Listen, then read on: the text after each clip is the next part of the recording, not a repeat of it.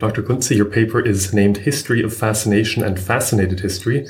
Would you like to explain what exactly this topic is and what it all entails? First thing, thank you very much for the opportunity mm-hmm. talking to me about this fascinating topic. Mm-hmm. The answer should be if only I knew. We are subjects and we are fascinated looking at certain things, looking at technology, what it does to our lives. And this is the major part of my question who is fascinated? How does fascination work? And why are we fascinated? And I aim at a closer description, a kind of close reading of what fascination does with our look at technology. This is, in a way, a new perspective. Uh, I don't claim to be the first one ever to look at technology in this very way. Probably literature already did this since the 1920s, especially certain novels like John Steinbeck's Grapes of Wrath, East of Eden. And what we find there are intensely fascinated subjects interacting with certain kinds of technology.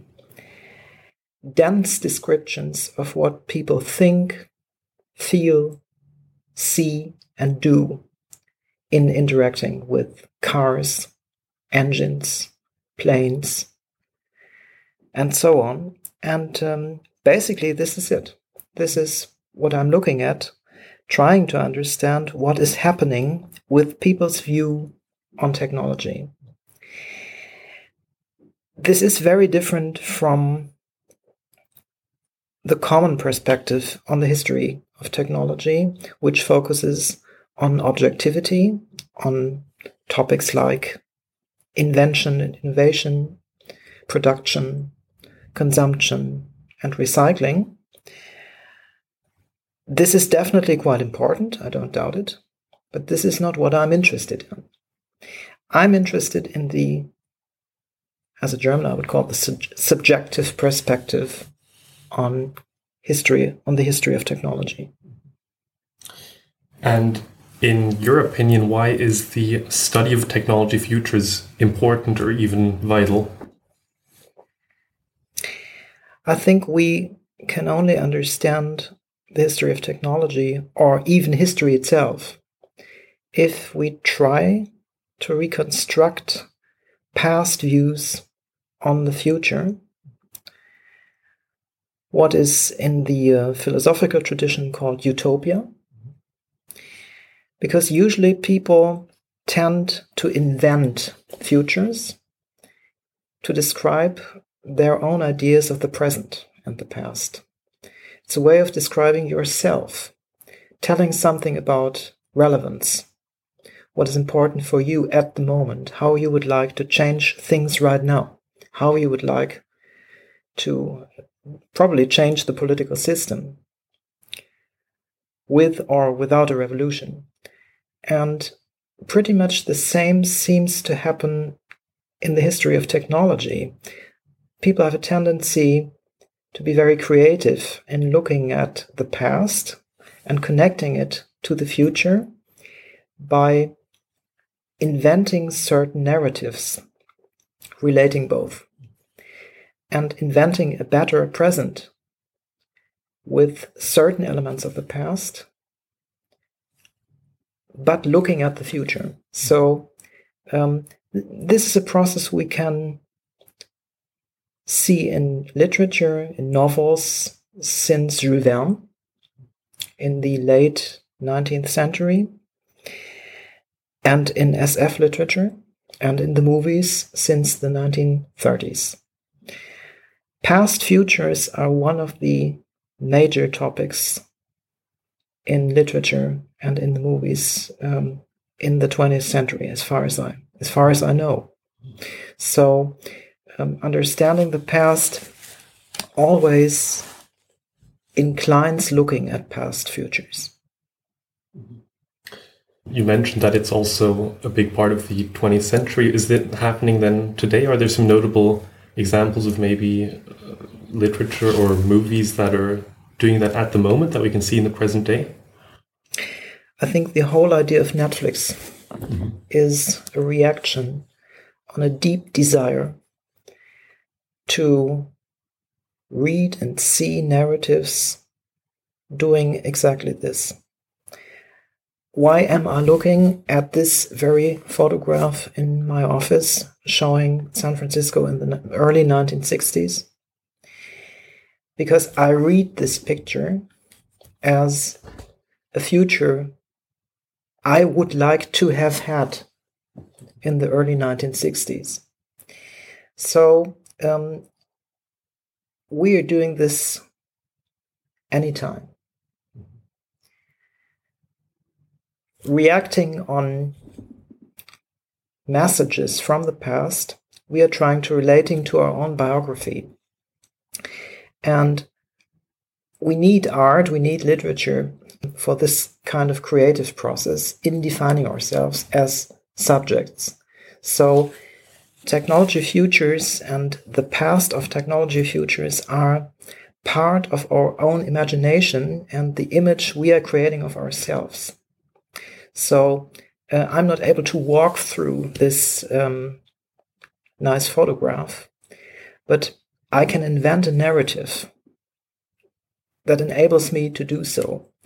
And again, this is part of my personal identity construction. But uh, I think I'm not the only one thinking this way. The high relevance of um, media products like um, Netflix movies comes from the fascination we have with past technologies. In your paper, you concentrate on the question of how the theory of fascination and subjectivity have found their way into user centered research in the history of technology in museums. Now, it is a broad question or topic, but could you try and give us an overview of this? Sure, I can try. Um, subjectivity should not be seen as the opposite of objectivity. If we try to define subjectivity as the way we look at things, Science might be defined as a way of trying to create objectivity by using certain methods, by applying certain, certain methods, asking certain questions, and avoiding certain mistakes or learning from mistakes we already made. But subjectivity is pretty much the same in the humanities, we are not able to look at things ignoring that we are subjects. We always will be subjects, and we will be looking at things in a subjective perspective, which is not automatically the opposite of objectivity. What we need to do in the humanities, in the social sciences, is to communicate about our results we need to respect a process of collective bargaining concerning the results of our findings. And we need to accept that we are not the only ones in science looking at things. Others are too. The movies are, literature is. So, what we need is a creative dialogue with all of these ways of dealing with topics we are interested in or fascinated about. So, subjectivity should be seen as a way of creativity and not as a limit. Most historians tend to see it as a limit. And I really plea for a different kind of view to be brave enough to look at things how we really see them and at the same time trying to accept that others are too. We just need a kind of dialogue, about topics like technology futures and the futures of technologies as of the present. Mm-hmm. And we are not the ones to dominate this process. We can offer it, we can be part of it, but we don't know which way it will take. And this is something hard to accept because as a scientist, I always want to be in a position to know things, to tell others what to do. And as a matter of fact, I can't. I simply have to accept looking at the development of technologies and policies in the past and comparing them to present situations that scientists are usually wrong. And you mentioned there needs to be a discussion. In your opinion, is this already happening enough, or in what ways could it uh, be done uh, better? What we're doing right now, this kind of public science, is the way I feel is the way to choose. We should try to offer a dialogue. We can't force people into one, we can just offer it and hope to be criticized, hope to find others interested in our topics. We can hope to find others interested in completely different things because uh, I can't, well, expect that uh, everybody likes my interests in uh, model scale railways and things like that. But however, we should be we should be able and willing to see science as a kind of dialogue, probably even a kind of civil science. To me, it seems science has an important role in our democracy, and dialogue is part of it. We should not try to define ourselves in difference from the public, but in dialogue with the public. In your paper, you um, you talked about sources such as novels and family photos that can be used to show the potential offered by the study of fascination and subjectivity for the history of technological culture. Could you just tell us why these are good sources to use? First of all, authors and the people who make movies are busy with this for a far longer time than I am. So it would simply be stupid not to use these sources Especially the topic of subjectivity seems to be a very important one in the narratives of the global Western literature since the 19th century. If you look at the German, the French, the Russian, the British, or the American tradition of storytelling, this seems to be a common ground we share the great, the big novel, telling a whole biography, the story of a whole family in one book. And this is something um, we can learn a lot from. And this is what I'm trying to do.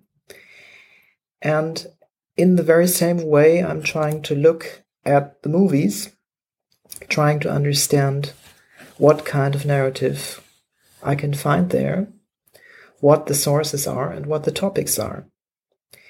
So, in a way, literature and movies are the greatest resource, the greatest collective memory we have, and we should be making use of it.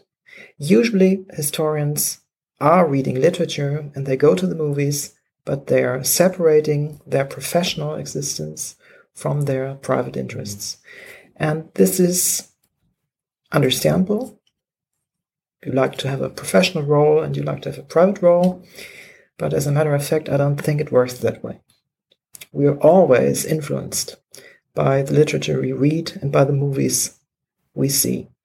So we should use this in a more creative way by allowing literature to influence the way we are asking questions as scientists. And the same applies to uh, photo albums, for instance? Sure. It's um, hard to get them. Mm-hmm. It was pretty common to have them until the, uh, well, 1980s, 1990s.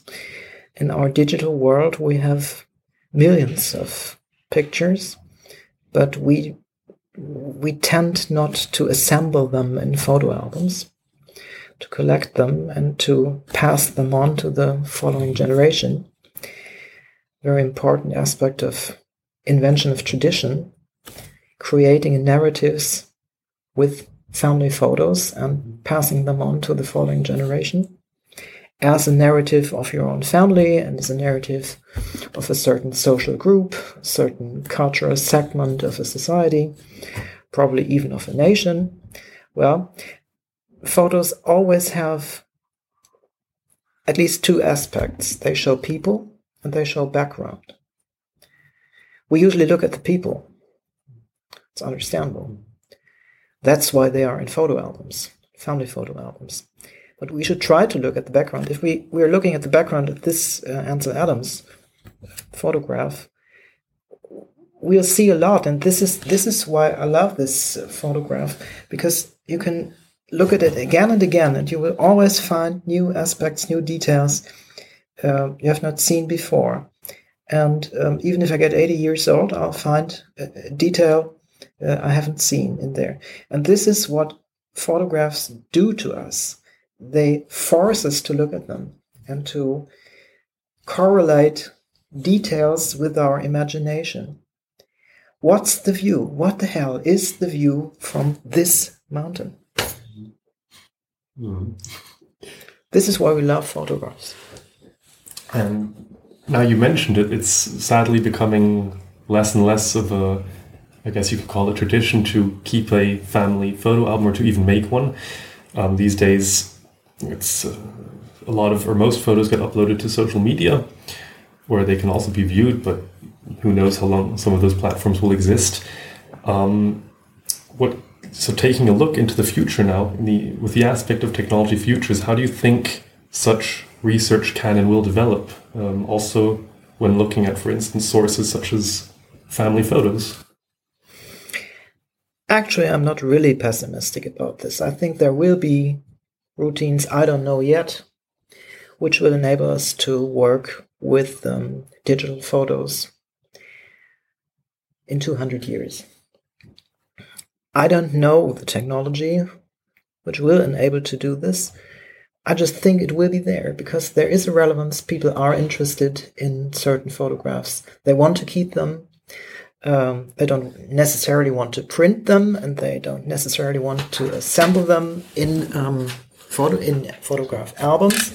But I think they want to keep them for a long time, and probably even want to give them to their sons and daughters and families.